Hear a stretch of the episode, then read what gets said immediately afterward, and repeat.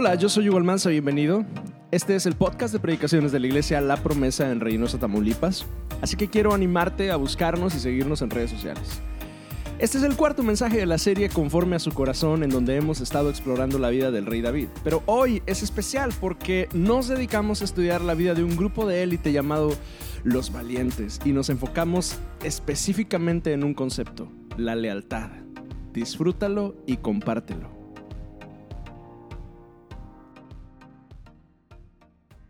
Quiero invitarle a que abra su Biblia conmigo en Proverbios 27, 17, por favor.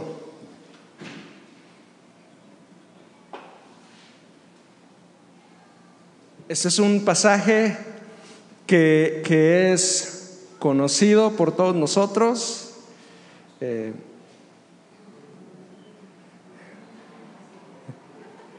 estoy tanteando si tengo que darle la bienvenida a alguien, pero no, todos somos de casa. Este, qué gusto verla, hermana Elvira. Dios me la bendiga.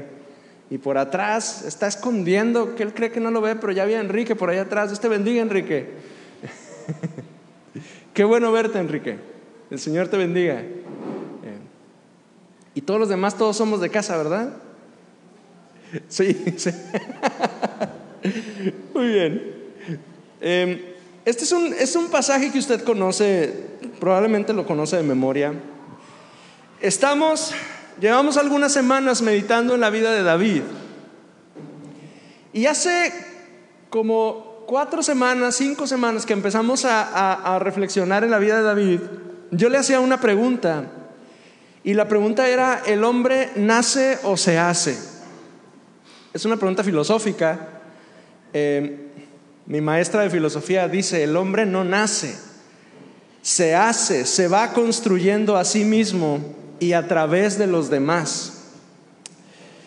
Y, por supuesto que cuando decimos el hombre nace o se hace, no estamos hablando del sexo, estamos hablando del, ser humano que se va construyendo conforme van, va avanzando y va madurando y va creciendo. Y mucha de, esa, de ese crecimiento y de esa madurez está basada en nuestras relaciones. Es decir, la gente que está alrededor de nosotros. Por ejemplo, la comunión con Dios, que es quizá la relación más importante que usted y yo podemos eh, fomentar tener, la comunión con Dios nos construye, nos fortalece, nos edifica. Pero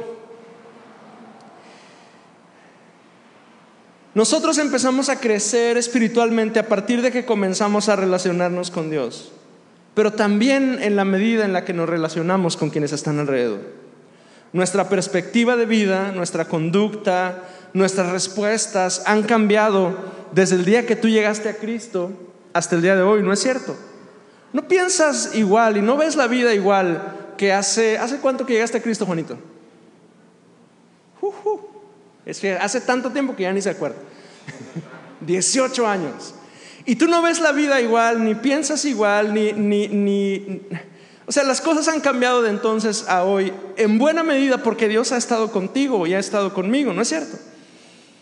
Si nos construimos a través de las relaciones con otros, entonces las relaciones importan. Los otros son importantes. Importa y es definitivo con quiénes estoy compartiendo mi vida. Hay un dicho que tú conoces que dice, dime, ¿con quién andas? Y te diré quién eres. Y también hay otro que dice, el que con lobo se junta. Cate de mi corazón. no, el que con lobo se junta, aullar se enseña. y estos dichos que son refranes populares, que por Dios es, sabiduría colectiva, eh, cobran sentido en la vida cristiana. Porque Proverbios 27, 17 dice, hierro con hierro se aguza, y así el hombre aguza el rostro de su amigo. Ahora, esto lo, lo escribe el Hijo del Hombre del cual estamos platicando. Y si, y si Salomón era sabio, seguramente era porque David eh, le gustaban los dichos. Y, aquí yo conozco a varios de ustedes que son dicharacheros. Y yo sé que sus generaciones también la van a hacer. ¿Por qué? Porque mi esposa, por ejemplo, dice, yo me acuerdo que mi mamá decía muchos y me los dice, ¿no? Los decimos. Quiere decir que hay sabiduría en esto. Somos, somos nuestras relaciones. Quienes están alrededor de nosotros nos definen de maneras que ni siquiera podemos comprender. Oiga, no alcanzamos a distinguirlo hasta que pasan años y notamos que somos otros gracias a esos otros. Porque de pronto, por ejemplo, tú hace 10 años, 15 años, tú no hablabas como hablas ahorita, pero entonces alguien te ve y platica contigo y platica con tu esposa. Y, se dan cuenta que, que dicen las mismas frases. Es más, a veces hasta uno empieza y el otro la completa, ¿no es cierto? Porque somos eh, en buena medida quienes somos por esos otros que están alrededor de nosotros. Yo no soy el mismo que hace cinco años. Yo no soy el mismo que, hace siete años que yo llegué aquí. Por ejemplo, el dicho este de, de, en el andar de las carretas se acomodan las calabazas, yo no me lo sabía. Y me lo enseñó el hermano Mario y el hermano Tomás. Este, yo jamás en la vida había usado la palabra recholar hasta que me, empecé a juntar con Tomás. ¿Por qué? Mandé. Y ya no se me quitó. Ni Tomás ni la palabra. Porque es un buen amigo mío, lo, estimo. es decir, eh, eh, va pasando el tiempo y nos vamos convirtiendo en la gente que está alrededor de nosotros. Por eso nuestros hermanos son tan importantes. Hemos hablado durante estas semanas atrás, hemos hablado acerca de David y hemos dicho que el libro de los Hechos dice que David era un hombre conforme a el corazón de Dios. Es una gran frase para un gran hombre, pero este gran hombre no se construyó de la noche a la mañana. O sea, ese David del cual la Biblia dice un hombre conforme al corazón de Dios, ¿no es el chamaco que estaba allá cuidando ovejas? David construyó una relación con Dios que probablemente data desde sus días en las que él estaba en el monte cuidando chivas y ovejas. Nos imaginamos, bueno, yo me imagino al David en el campo en la noche escuchando balidos de ovejas, mirando hacia el cielo e hilando por primera vez las frases, por ejemplo, del Salmo 8. ¿Usted leyó el Salmo 8? Eh, imagine al David chamaquito como, como Gael, como, como Fran, como, como Gonzalo, en medio de la nada lleno de ovejas, mirando al cielo y diciendo, cuando veo tus cielos, obra de tus dedos, la luna y las estrellas que tú formaste, digo, ¿qué es el hombre para que tengas de él memoria? Y el Hijo del Hombre para que lo visites, le hiciste un poquito menor a los ángeles, lo coronaste de gloria y honra. Hoy, hoy leemos esas frases y, decimos, ¿qué, qué poeta el David, qué maravilla. Esas frases se fraguan en la soledad, porque nuestra comunión con Dios se forma en la soledad. Pero la vida de David fue radicalmente transformada cuando se encontró con un grupito de hombres en el quizá el lugar menos apreciado del Medio Oriente. Y aunque ya lo leímos, vaya conmigo por favor a primer libro de Samuel capítulo 22. Porque hasta este momento David es el chamaco David. Si bien es cierto, ya no es el jovencito que cuidaba ovejas porque ya ha avanzado en su carrera pública, militar, política, pero, pero sigue siendo un joven. Si bien es cierto, ya el profeta Samuel vino y lo, y lo declaró rey, Sigue siendo un, joven inexperto.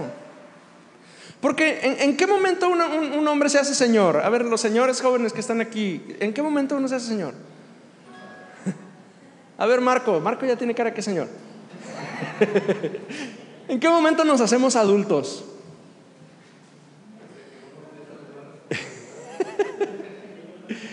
Creo que ya había preguntado esto y Ricardo hasta lloró esa vez.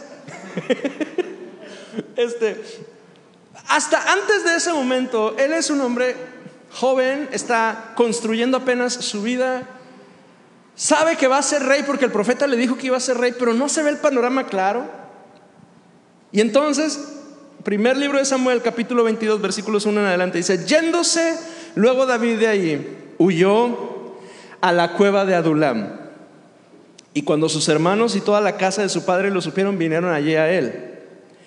Y se juntaron con él todos los afligidos y los que estaban endeudados, todos los que se hallaban en amargura de espíritu, y fue hecho jefe de ellos y tuvo consigo como a 400 hombres. Ahora, este, pasaje yo sé que ya lo habíamos leído y de hecho ya habíamos avanzado en nuestra lectura del, del libro de Samuel, pero quiero volver a hablar un poquito acerca de Adulam. Adulam, ya habíamos mencionado ese lugar, es una cueva. Pero no es cualquier cueva. Es una cueva que conforme fueron pasando los años se convirtió en un lugar de refugio. ¿Lugar de refugio para quién? Lo que pasa es que en, la costumbre de los judíos y del Medio Oriente, cuando una persona cometía un delito, por ejemplo, asesinaba a alguien de manera involuntaria, ¿no?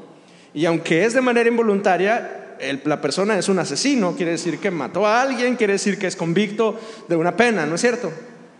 Pero entre tanto que se hacía un juicio para distinguir si era o no culpable, si eh, alguien de la familia lo encontraba en la calle, bien podía matarlo, porque había una regla que usted conoce, que Jesús cita de los fariseos, que dice, ojo por ojo. Entonces, si lo encontraban, lo podían matar porque era culpable. Pero estos lugares, los lugares de refugio, la gente que tenía ese tipo de problemas legales y que lo estaban persiguiendo podía llegar ahí. Y en ese lugar no podía ser tocado. Es decir, eh, eh, tú llegabas a, una ciudad de refugio y en cuanto estabas en ese territorio, estabas, había una salvaguarda alrededor de ti. Nadie podía hacerte daño, estabas legalmente protegido. Ahora, el problema es que, ¿quiénes iban ahí? Pues no iban lo, bonito de la sociedad, ¿no es cierto?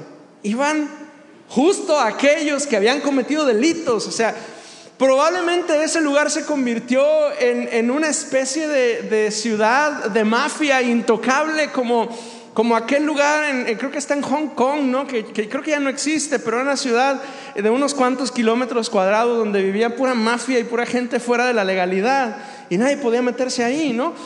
Algo así. Era una cueva en medio de la nada. Eh, muy seguramente estaba llena de condenados a homicidio, que aún tenían esperanza de ser declarados inocentes. Eh, llegaban ahí porque en ese lugar no podían ser tocados. Y en ese lugar es que David deja de ser el hombrecillo solitario que había matado alguna vez a un gigante y se convierte en alguien a quienes otras personas pueden seguir. Hay una escena en El Hobbit. Yo no sé si usted ha visto esa película. Me gustan mucho las películas del Señor de los Anillos. Eh, no lo promuevo, pero si le gustan a usted también véalas. Pero hay una escena en, esa película, me parece que es en la primera de las tres, en la que hay un anciano que está siguiendo a uno de, los, de los enanos reyes. Y dice, Estaban en medio de una batalla y le preguntan, ¿y por qué estás con él? Con el rey. Y este ancianito le dice a Bilbo, Bolsón, estábamos en medio de la batalla, no teníamos líder, la derrota y la muerte nos acechaban. Y ahí fue cuando lo vi. Un joven príncipe enfrentando al pálido orco estaba solo contra ese temible enemigo. Su armadura estaba hecha pedazos y por escudo tenía una rama de roble. Pero ese día, Azog el profanador, el orco, aprendió que el linaje de Durín no sería fácil de eliminar. Nuestras fuerzas avanzaron e hicimos retroceder a los enemigos. Nuestro enemigo había sido derrotado, pero no hubo festín ese día, ni canciones, porque el número de muertos era exorbitante. Pero observe la siguiente frase. Muy pocos sobrevivimos. Y entonces yo pensé, ahí está uno al que puedo seguir. Ahí está uno a quien puedo llamar rey. Lo que pasa es que encontramos líderes en los lugares menos esperados. Y en esa cueva en medio de la nada, en ese lugar, David encuentra a un grupo de élite, pero en potencia. En ese grupo de endeudados, de maltrechos, de afligidos, de amargados, ellos encontraron en David un líder. y eventualmente se convierten en un ejército. Y este es el ejército que David tiene y que durante estas semanas que hemos estudiado acerca de David lo han estado acompañando. La Biblia nos dice que en un inicio eran 400 que estaban ahí en Adulam. Un poquito más adelante nos dice que se convierten en 600. Crece el número de seguidores a 600. Pero entre esos 600 hay una selección reducida. 37 hombres. Y dentro, entre esos 37 hombres hay un pequeñito microgrupito chiquitito de tres hombres. Y quiero que leamos su historia hoy. Segundo libro de Samuel, capítulo 23, versículos 8 en adelante. No entendemos por qué la historia de estos hombres se encuentra hasta el final de la vida de David. Parece un agregado, de hecho, en el libro de Samuel. Cuando leemos el libro de Crónicas, en el libro de Crónicas sí está después de las, de las hazañas de David, pero en este está hasta el final. Ya cuando David acaba de dar sus últimas palabras, un capítulo antes, en el, en el, capítulo 22, ahora en el capítulo 23, segundo libro de Samuel, capítulo 23, viene esta historia. Léala con, con emoción, como si estuviera usted viendo la película de lo que voy a leer. Dice, estos son los nombres de los valientes que tuvo David. Los valientes. José Basebet, el Tacmonita, principal de los capitanes. Este era Adino el Esnita. Y fíjese la primera hazaña de este José, que mató a 800 hombres en una ocasión. ¿Cuántos? Oiga, yo no puedo matar una cucaracha. Y el fulano este mató 800 de, un solo, de una sola sentada, ¿no? Después de él, después de José, sigue Eleazar, hijo de Dodo, a Oita, uno de los tres valientes que estaban con David, cuando desafiaron a los filisteos que se habían reunido ahí para la batalla y se habían alejado los hombres de Israel. Este se levantó e hirió a los filisteos hasta que su mano se cansó y quedó pegada su mano a la espada. Aquel día Jehová dio una gran victoria y se volvió el pueblo en pos de él tan solo para recoger el botín. Este fulano eh, Eleazar era un guerrero. En una sentada la mano se le quedó atorada con la espada de tantos pelados que estaba matando. Después de este, Sama, hijo de Aje, Ararita. Los filisteos se habían reunido en Leí donde había un pequeño terreno lleno de lentejas y el pueblo había huido delante de los filisteos. Él entonces se paró en medio de aquel terreno y lo defendió y mató a los filisteos y Jehová dio una gran victoria. Estos tres fulanos aparecen en, en el salón de la fama de los guerreros del tiempo de David. Y luego dice, y tres de los treinta jefes descendieron, vinieron en tiempo de la siega David a la cueva de Adulam. Y el campamento de los filisteos estaba en el valle de Refaim. David entonces estaba en el lugar fuerte. Y había en Belén una guarnición de los filisteos. Y David dijo con vehemencia, ¿quién me diera de beber del agua del pozo de Belén que está junto a la puerta? Entonces, o lo mismo es decir, al instante, los tres valientes irrumpieron en el campamento de los filisteos y sacaron el agua del pozo de Belén que estaba junto a la puerta y tomaron y la trajeron a David. Mas él no la quiso beber, sino que la derramó para Jehová, diciendo, lejos esté de mí. Oh Jehová, que yo haga esto, he de beber yo la sangre de los varones que fueron con peligro de su vida y no quiso beber, beberla los tres valientes hicieron esto. Ahora, tenga, deténgase un momentito conmigo en la historia. Hay tres fulanos aquí, hay tres nombres aquí de tres hombres. Uno es José Basebet, el Tacmonita. El otro es Eleazar, el hijo de Dodo. Y el tercero es Sama, hijo de Aje. Tres hombres. Y estos tres, de los tres se nos, se nos mencionan en la, en la Biblia hazañas increíbles. Pero resulta que la mayor hazaña de estos tres hombres no fue matar a 800, ni que se le pegara la espada a la mano, ni que matara a todos los filisteos. La más grande de las hazañas que la Biblia relata de estos tres es que un día, en medio de la batalla, cuando estaban ellos guardaditos en Adulam, David un día se levanta y como quien se levanta de, la cama y, se para en la sala y está ya la familia como empezando a arreglarse y dice, ay, cómo se me antojan unos huevitos estrellados con chilaquiles. Ajá. Con tortilla de harina y frijolitos con mantequita de puerco. Como quien un día se levanta con un antojo de cualquier cosa. David ese día se levantó y dijo, cómo se me antoja un vasito del agua del pozo que está al lado de la puerta de Belén. Y si, mire, si yo un día le salgo a usted en una reunión con eso, o sea, si yo un día llego y estamos todos y digo, ah, cómo se me antoja un Delaware Punch de los que venden en Victoria, yo estoy seguro que muchos me van a decir,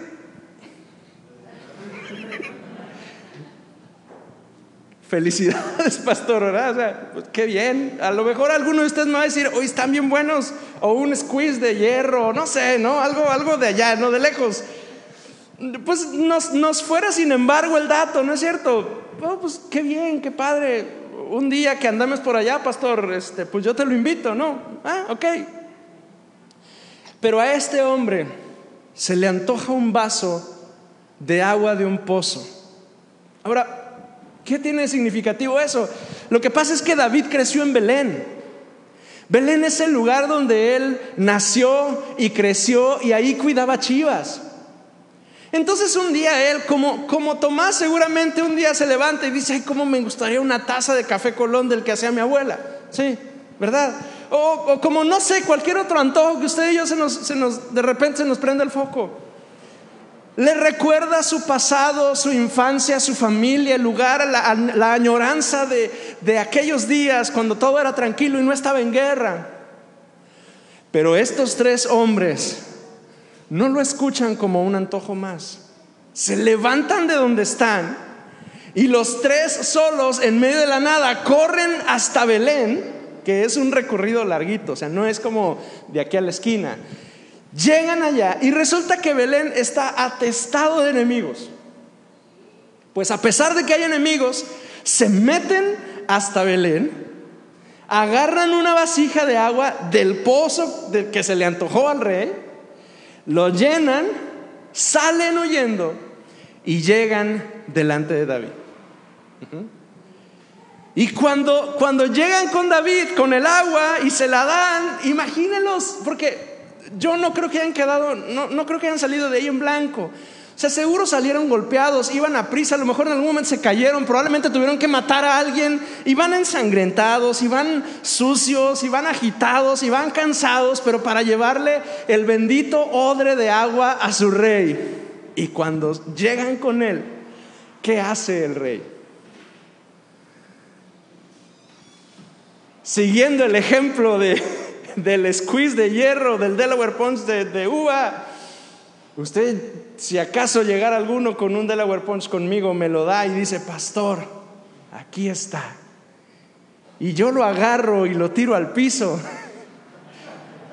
No, usted diría, pues aquí estamos jugando, no, no estabas diciendo que querías uno y todo el esfuerzo y todo el trabajo y, y llego y lo tiras al piso.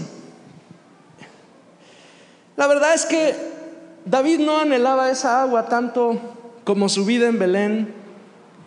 Estos locos solo necesitaron un suspiro del rey para buscar complacerle. David recibe esta agua y en vez de beberla, la derrama en el piso. Pero, pero no es un derrame de desperdicio. No era una ofensa para esos valientes, era un acto de adoración, era un tipo de sacrificio que se podía hacer delante del Señor, que se llama libación.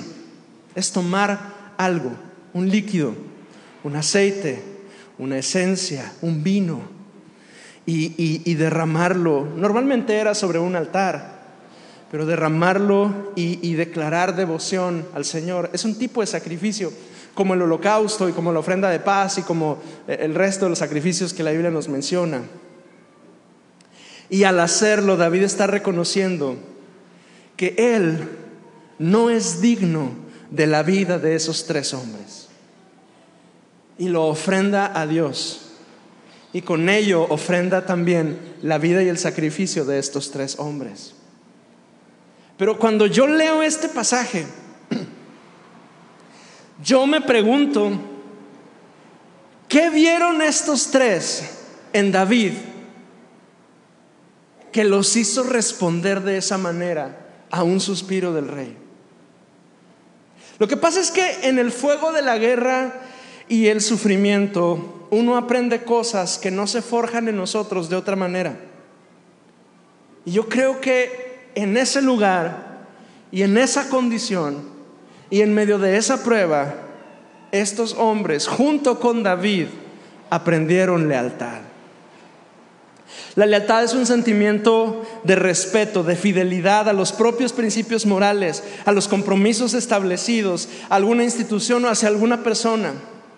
Alguien leal es alguien que no da la espalda ni con sus actitudes ni con sus pensamientos.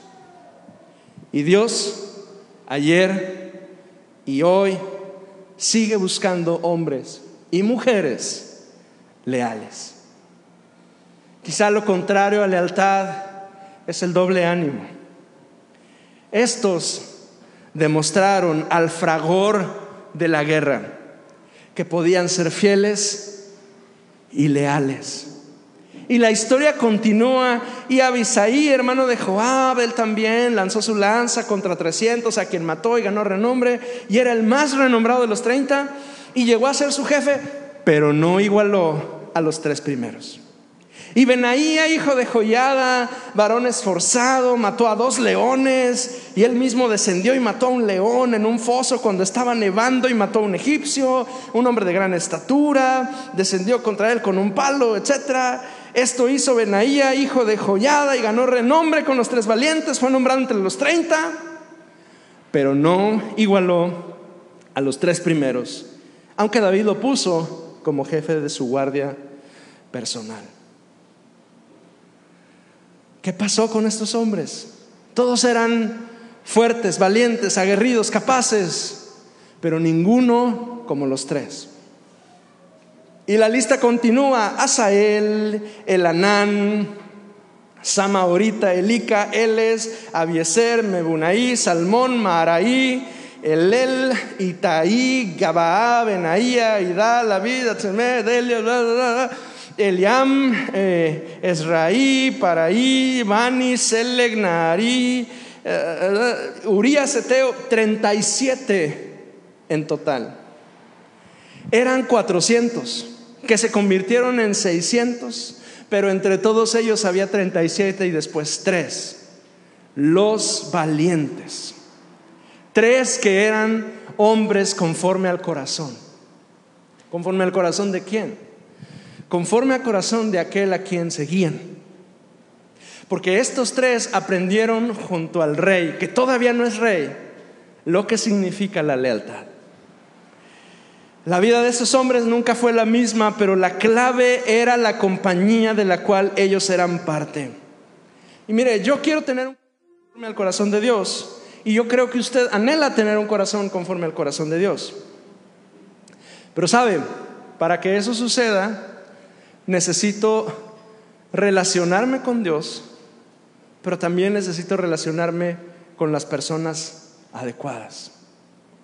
Es por eso que, le insisto y le insisto y le insisto, vaya a su célula, no, no desaproveche la oportunidad, asista a su reunión, vaya a la reunión, esta semana tenemos reunión de mujeres, vaya a la reunión de mujeres, vaya a la reunión de hombres, eh, eh, ore, busque, relaciónese con la gente de Dios, porque de eso va a depender que usted sea un hombre o una mujer de Dios, ¿no es cierto? Yo quiero tener un corazón fiel y leal a mi Dios yo necesito aprender. ¿Qué le parece si hoy nos acercamos a nuestro Dios en humildad y le decimos, Señor, dame un corazón conforme al tuyo?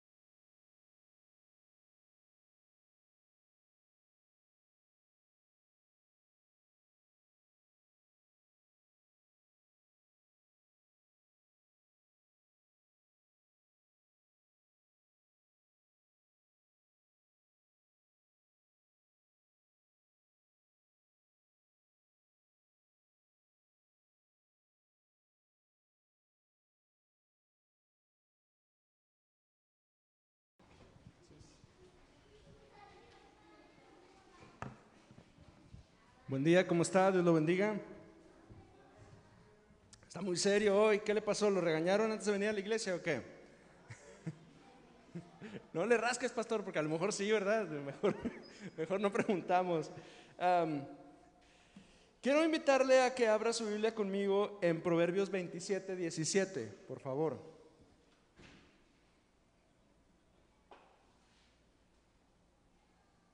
Este es un pasaje que, es conocido por todos nosotros eh,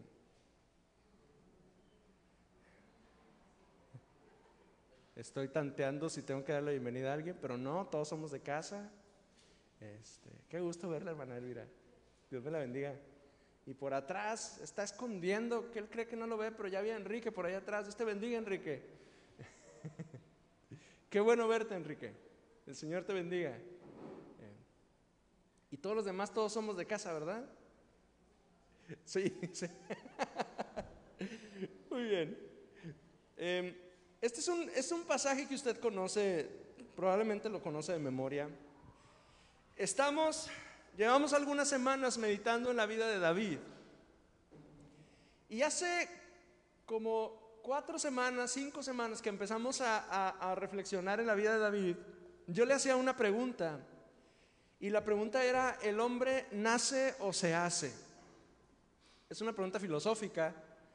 Eh, mi maestra de filosofía dice, el hombre no nace, se hace, se va construyendo a sí mismo y a través de los demás. Y, por supuesto que cuando decimos el hombre nace o se hace, no estamos hablando del sexo, estamos hablando del, ser humano, que se va construyendo conforme van, va avanzando y va madurando y va creciendo y mucha de, esa, de ese crecimiento y de esa madurez está basada en nuestras relaciones. Es decir, la gente que está alrededor de nosotros. Por ejemplo, la comunión con Dios, que es quizá la relación más importante que usted y yo podemos eh, fomentar tener, la comunión con Dios nos construye, nos fortalece, nos edifica. Pero nosotros empezamos a crecer espiritualmente a partir de que comenzamos a relacionarnos con Dios, pero también en la medida en la que nos relacionamos con quienes están alrededor.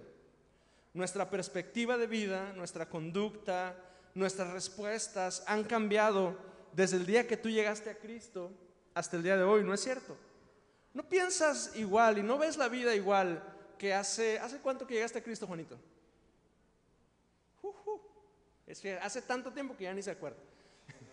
18 años.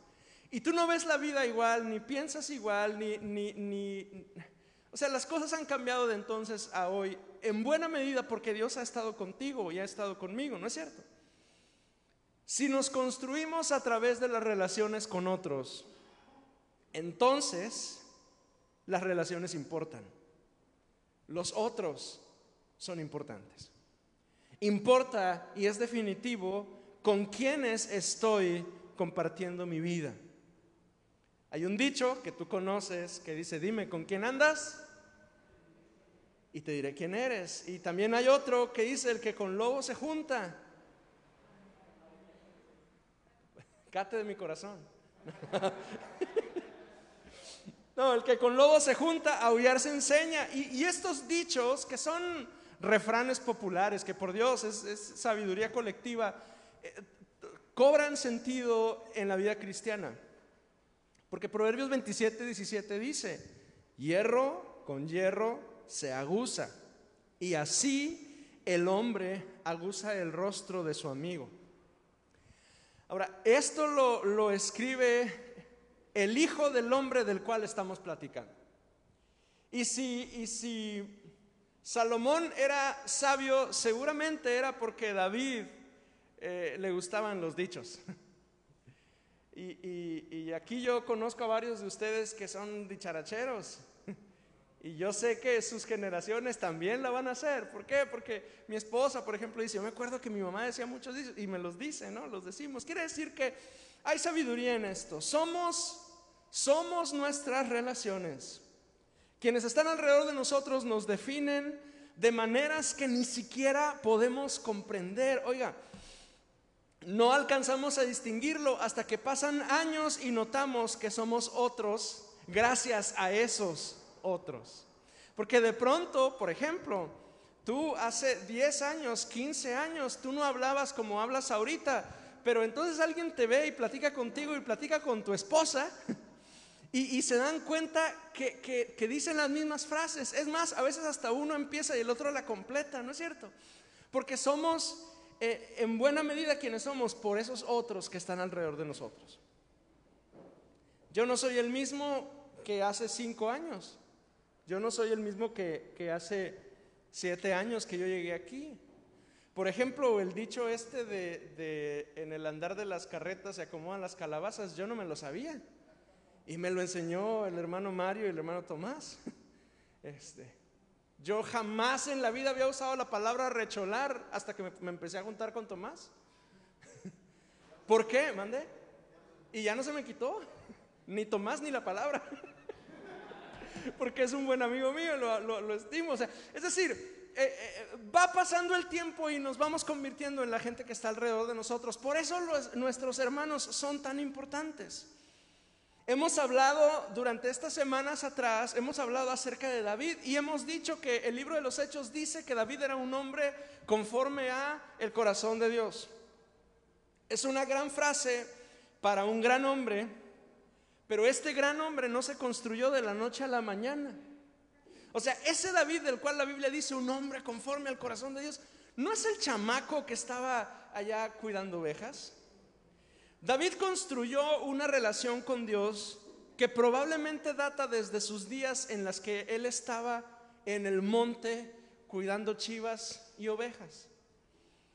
Nos imaginamos, bueno, yo me imagino al David en el campo en la noche, escuchando balidos de ovejas, mirando hacia el cielo e hilando por primera vez las frases, por ejemplo, del Salmo 8. ¿Usted leído el Salmo 8? Eh, imagine al David chamaquito como, como Gael, como, como Fran, como, como Gonzalo, en medio de la nada lleno de ovejas, mirando al cielo y diciendo, cuando veo tus cielos, obra de tus dedos, la luna y las estrellas que tú formaste. Digo, ¿qué es el hombre para que tengas de él memoria? Y el Hijo del Hombre para que lo visite. Le hiciste un poquito menor a los ángeles, lo coronaste de gloria y honra. Hoy, hoy leemos esas frases y, decimos, ¿qué, qué poeta el David, qué maravilla. Esas frases se fraguan en la soledad, porque nuestra comunión con Dios se forma en la soledad. Pero la vida de David fue radicalmente transformada cuando se encontró con un grupito de hombres en el quizá el lugar menos apreciado del Medio Oriente. Y aunque ya lo leímos, vaya conmigo por favor a primer libro de Samuel capítulo 22. Porque hasta este momento David es el chamaco David. Si bien es cierto, ya no es el jovencito que cuidaba ovejas porque ya ha avanzado en su carrera pública, militar, política, pero, pero sigue siendo un joven. Si bien es cierto, ya el profeta Samuel vino y lo, y lo declaró rey, sigue siendo un, joven inexperto. Porque ¿en, qué momento un hombre se hace señor? A ver, los señores jóvenes que están aquí, ¿en qué momento uno se hace señor? A ver, Marco, Marco ya tiene cara que señor. ¿En qué momento nos hacemos adultos?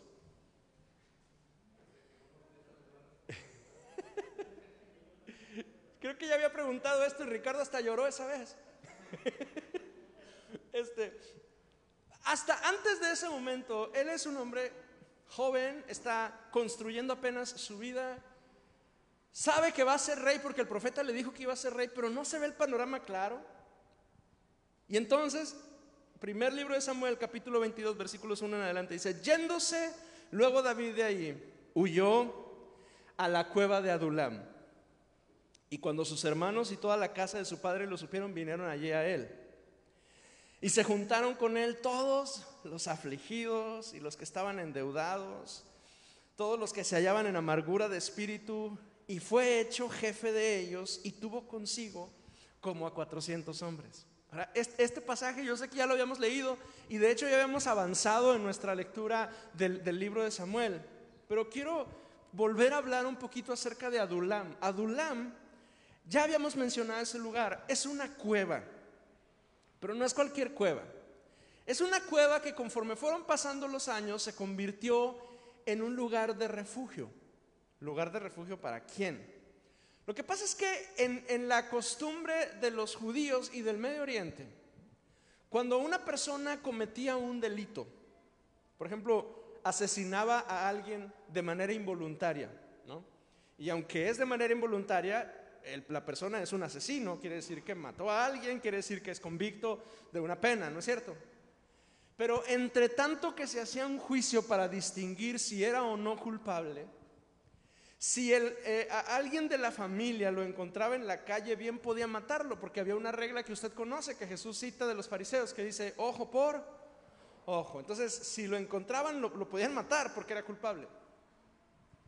Pero estos lugares, los lugares de refugio, la gente que tenía ese tipo de problemas legales y que lo estaban persiguiendo, podía llegar ahí. Y en ese lugar no podía ser tocado. Es decir, eh, eh, tú llegabas a, una ciudad de refugio y en cuanto estabas en ese territorio, estabas, había una salvaguarda alrededor de ti. Nadie podía hacerte daño, estabas legalmente protegido. Ahora, el problema es que, ¿quiénes iban ahí? Pues no iban lo, bonito de la sociedad, ¿no es cierto? Iban justo aquellos que habían cometido delitos, o sea, probablemente ese lugar se convirtió en, una especie de, ciudad de mafia intocable como, como aquel lugar, creo que está en Hong Kong, ¿no? Que, que, creo que ya no existe, pero era una ciudad de unos cuantos kilómetros cuadrados donde vivía pura mafia y pura gente fuera de la legalidad y nadie podía meterse ahí, ¿no? Algo así. Era una cueva en medio de la nada. Eh, muy seguramente estaba llena de condenados a homicidio que aún tenían esperanza de ser declarados inocentes. Eh, llegaban ahí porque en ese lugar no podían ser tocados. Y en ese lugar es que David deja de ser el hombrecillo solitario que había matado alguna vez a un gigante y se convierte en alguien a quienes otras personas pueden seguir. Hay una escena en El Hobbit. Yo no sé si usted ha visto esa película. Me gustan mucho las películas del Señor de los Anillos. Eh, no lo promuevo, pero si le gustan a usted también véalas. Pero hay una escena en, esa película, me parece que es en la primera de las tres, en la que hay un anciano que está siguiendo a uno de, los, de los enanos reyes. Y dice, estaban en medio de una batalla y le preguntan, ¿y por qué estás con él? Con el rey. Y este ancianito le dice a Bilbo, Bolsón, estábamos en medio de la batalla, no teníamos líder, la derrota y la muerte nos acechaban. Y ahí fue cuando lo vi. Un joven príncipe enfrentando al pálido orco estaba solo contra ese temible enemigo. Su armadura estaba hecha a pedazos y por escudo tenía una rama de roble. Pero ese día, Azog el profanador, el orco, aprendió que el linaje de Durín no sería fácil de eliminar. Nuestras fuerzas avanzaron e hicimos retroceder a los enemigos. Nuestro enemigo había sido derrotado, pero no hubo festín ese día, ni canciones, porque el número de muertos era exorbitante. Pero observe la siguiente frase. Muy pocos sobrevivimos. Y entonces yo pensé, ahí está uno al que puedo seguir. Ahí está uno a quien puedo llamar rey. Lo que pasa es que encontramos líderes en los lugares menos esperados. Y en esa cueva en medio de la nada, en ese lugar, David encuentra a un grupo de élite, pero en potencia. En ese grupo de endeudados, de maltrechos, de afligidos, de amargados, ellos encontraron en David un líder y eventualmente se convierten en un ejército. Y este es el ejército que David tiene y que durante estas semanas que hemos estudiado acerca de David lo han estado acompañando. La Biblia nos dice que en un inicio eran 400 que estaban ahí en Adulam. Un poquito más adelante nos dice que se convierten en 600. Crece el número de seguidores a 600. Pero entre esos 600 hay una selección reducida. 37 hombres. Y dentro, entre esos 37 hombres hay un pequeñito microgrupito chiquitito de tres hombres. Y quiero que leamos su historia hoy. Segundo libro de Samuel, capítulo 23, versículos 8 en adelante. No entendemos por qué la historia de estos hombres se encuentra hasta el final de la vida de David. Parece un agregado, de hecho, en el libro de Samuel. Cuando leemos el libro de Crónicas, en el libro de Crónicas sí está después de las, de las hazañas de David, pero en este está hasta el final. Ya cuando David acaba de dar sus últimas palabras, un capítulo antes, en el, en el, capítulo 22, ahora en el capítulo 23, segundo libro de Samuel, capítulo 23, viene esta historia. Léala con, con emoción, como si estuviera usted viendo la película de lo que voy a leer. Dice, estos son los nombres de los valientes que tuvo David. Los valientes. José Basebet, el Tacmonita, principal de los capitanes. Este era Adino el Esnita. Y fíjese la primera hazaña de este José, que mató a 800 hombres en una ocasión. ¿Cuántos? Oiga, yo no puedo matar una cucaracha. Y el fulano este mató 800 de, un solo, de una sola sentada, ¿no? Después de él, después de José, sigue Eleazar, hijo de Dodo, a Oita, uno de los tres valientes que estaban con David, cuando desafiaron a los filisteos que se habían reunido ahí para la batalla y se habían alejado los hombres de Israel. Este se levantó e hirió a los filisteos hasta que su mano se cansó y quedó pegada su mano a la espada.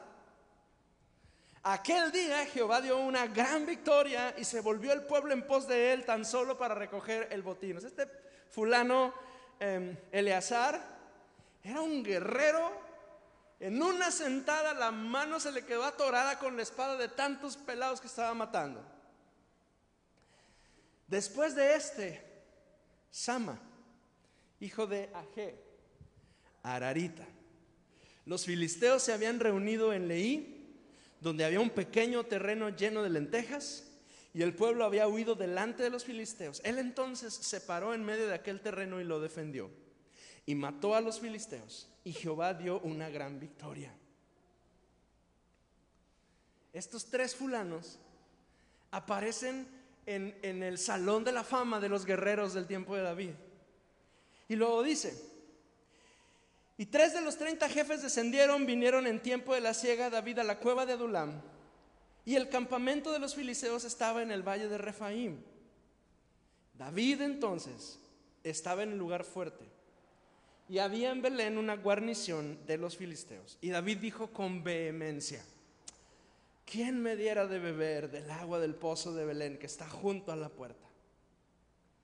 Entonces, o, lo mismo es decir, al instante, los tres valientes irrumpieron en el campamento de los filisteos y sacaron el agua del pozo de Belén que estaba junto a la puerta y tomaron y la trajeron a David.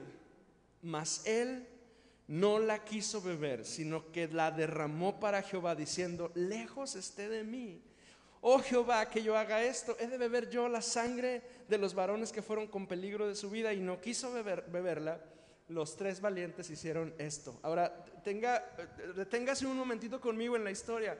Hay tres fulanos aquí, hay tres nombres aquí de tres hombres. Uno es José Basebet, el Tacmonita. El otro es Eleazar, el hijo de Dodo. Y el tercero es Sama, hijo de Aje. Tres hombres. Y estos tres, de los tres se nos, se nos mencionan en la, en la Biblia hazañas increíbles. Pero resulta que la mayor hazaña de estos tres hombres no fue matar a 800, ni que se le pegara la espada a la mano, ni que matara a todos los filisteos. La más grande de las hazañas que la Biblia relata de estos tres es que un día, en medio de la batalla, cuando estaban ellos guardaditos en Adulam, David un día se levanta. Y como quien se levanta de, la cama y, se para en la sala y está ya la familia como empezando a arreglarse y dice, ay, cómo se me antojan unos huevitos estrellados con chilaquiles. Ajá. Con tortilla de harina y frijolitos con mantequita de puerco.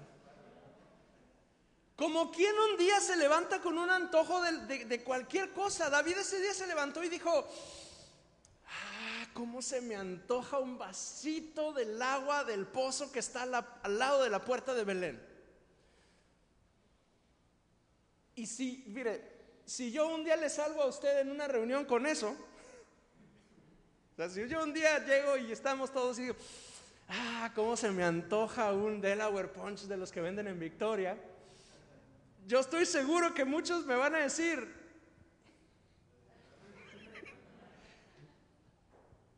felicidades, pastor, ¿verdad? O sea, pues, qué bien. A lo mejor alguno de ustedes me va a decir, hoy están bien buenos, o un squeeze de hierro, no sé, ¿no? Algo, algo de allá, no de lejos. Pues nos, fuera, sin embargo, el dato, ¿no es cierto? Oh, pues qué bien, qué padre. Un día que andamos por allá, pastor, este, pues yo te lo invito, ¿no? Ah, ok, pero a este hombre se le antoja un vaso de agua de un pozo. Ahora, ¿qué tiene significativo eso? Lo que pasa es que David creció en Belén. Belén es el lugar donde él nació y creció y ahí cuidaba chivas. Entonces un día él, como, como Tomás seguramente un día se levanta y dice, ay, cómo me gustaría una taza de café colón del que hacía mi abuela. Sí, ¿verdad? O, como no sé, cualquier otro antojo que usted y yo se nos, de repente se nos prende el foco. Le recuerda su pasado, su infancia, su familia, el lugar, la, añoranza de, de aquellos días cuando todo era tranquilo y no estaba en guerra. Pero estos tres hombres no lo escuchan como un antojo más. Se levantan de donde están y los tres solos en medio de la nada corren hasta Belén que es un recorrido larguito, o sea, no es como de aquí a la esquina. Llegan allá y resulta que Belén está atestado de enemigos. Pues a pesar de que hay enemigos, se meten hasta Belén, agarran una vasija de agua del pozo del que se le antojó al rey, lo llenan, salen huyendo y llegan delante de David. Y cuando, cuando llegan con David, con el agua y se la dan, imagínenlos, porque yo no creo que hayan quedado, no, no creo que hayan salido de ahí en blanco. O sea, seguro salieron golpeados, iban a prisa, a lo mejor en algún momento se cayeron, probablemente tuvieron que matar a alguien, iban ensangrentados, iban sucios, iban agitados, iban cansados, pero para llevarle el bendito odre de agua a su rey. Y cuando llegan con él, ¿qué hace el rey? Siguiendo el ejemplo de, del squeeze de hierro, del Delaware Punch de, uva, usted, si acaso llegara alguno con un Delaware Punch conmigo, me lo da y dice, pastor, aquí está. Y yo lo agarro y lo tiro al piso. No, usted diría, pues aquí estamos jugando, no, no estabas diciendo que querías uno y todo el esfuerzo y todo el trabajo y, y llego y lo tiras al piso. La verdad es que David no anhelaba esa agua tanto como su vida en Belén. Estos locos solo necesitaron un suspiro del rey para buscar complacerle. David recibe esta agua y en vez de beberla, la derrama en el piso. Pero, pero no es un derrame de desperdicio. No era una ofensa para esos valientes, era un acto de adoración, era un tipo de sacrificio que se podía hacer delante del Señor, que se llama libación. Es tomar algo, un líquido, un aceite, una esencia, un vino, y, derramarlo. Normalmente era sobre un altar, pero derramarlo y, y declarar devoción al Señor es un tipo de sacrificio, como el holocausto y como la ofrenda de paz y como el resto de los sacrificios que la Biblia nos menciona. Y al hacerlo, David está reconociendo que él no es digno de la vida de esos tres hombres. Y lo ofrenda a Dios. Y con ello ofrenda también la vida y el sacrificio de estos tres hombres. Pero cuando yo leo este pasaje, yo me pregunto, ¿qué vieron estos tres en David que los hizo responder de esa manera a un suspiro del rey? Lo que pasa es que en el fuego de la guerra y el sufrimiento, uno aprende cosas que no se forjan en nosotros de otra manera. Y yo creo que en ese lugar y en esa condición y en medio de esa prueba, estos hombres, junto con David, aprendieron lealtad. La lealtad es un sentimiento de respeto, de fidelidad a los propios principios morales, a los compromisos establecidos, a alguna institución o hacia alguna persona. Alguien leal es alguien que no da la espalda ni con sus actitudes ni con sus pensamientos. Y Dios, ayer y hoy, sigue buscando hombres y mujeres leales. Quizá lo contrario a lealtad es el doble ánimo. Estos demostraron al fragor de la guerra que podían ser fieles y leales. Y la historia continúa y Abisaí, hermano de Joab, él también lanzó su lanza contra 300 a quien mató y ganó renombre y era el más renombrado de los 30 y llegó a ser su jefe, pero no igualó a los tres primeros. Y Benaía, hijo de Joyada, varón esforzado, mató a dos leones y él mismo descendió y mató a un león en un foso cuando estaba nevando y mató a un egipcio, un hombre de gran estatura, descendió contra él con un palo, etc. Esto hizo Benaía, hijo de Joyada, y ganó renombre con los tres valientes, fue nombrado entre los treinta, pero no igualó a los tres primeros, aunque David lo puso como jefe de su guardia personal. ¿Qué pasó con estos hombres? Todos eran fuertes, valientes, aguerridos, capaces, pero ninguno como los tres. Y la lista continúa. Asael, Elanán, Samaorita, Elika, Eles, Abieser, Mebunaí, Salmón, Maraí, Elel, Itaí, Gabaá, Benaía, Idal, David, Delia, bla, bla, bla. Eliam, eh, Esraí, Paraí, Bani, Seleg, Naharí, eh, Urias, Eteo, 37 en total. Eran 400 que se convirtieron en 600, pero entre todos ellos había 37 y después 3. Los valientes. Tres que eran hombres conforme al corazón. ¿Conforme al corazón de quién? Conforme al corazón de aquel a quien seguían. Porque estos tres aprendieron junto al rey, que todavía no es rey, lo que significa la lealtad. La vida de esos hombres nunca fue la misma, pero la clave era la compañía de la cual ellos eran parte. Y mire, yo quiero tener un corazón conforme al corazón de Dios, y yo creo que usted anhela tener un corazón conforme al corazón de Dios. Pero sabe, para que eso suceda, necesito relacionarme con Dios, pero también necesito relacionarme con las personas adecuadas.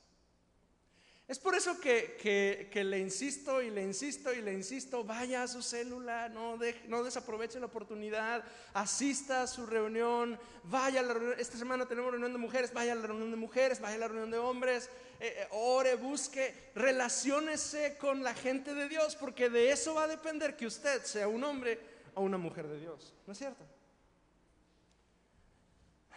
Yo quiero tener un corazón fiel y leal a mi Dios yo necesito aprender. ¿Qué le parece si hoy nos acercamos a nuestro Dios en humildad y le decimos, Señor, dame un corazón conforme al tuyo? Del ejemplo de estos tres, yo quiero estar tan cerca